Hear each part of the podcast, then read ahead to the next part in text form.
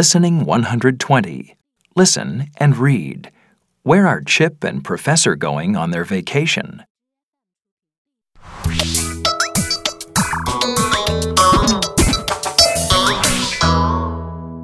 Okay, Chip. You packed your sunglasses, didn't you? Yes, Professor. They're in my bag. We're going on vacation to a robot camp. I'm so excited. There will be lots of robots, won't there?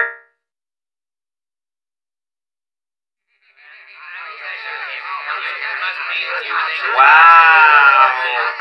There are lots of robots here, aren't there? Let's go and see the ocean. Yes!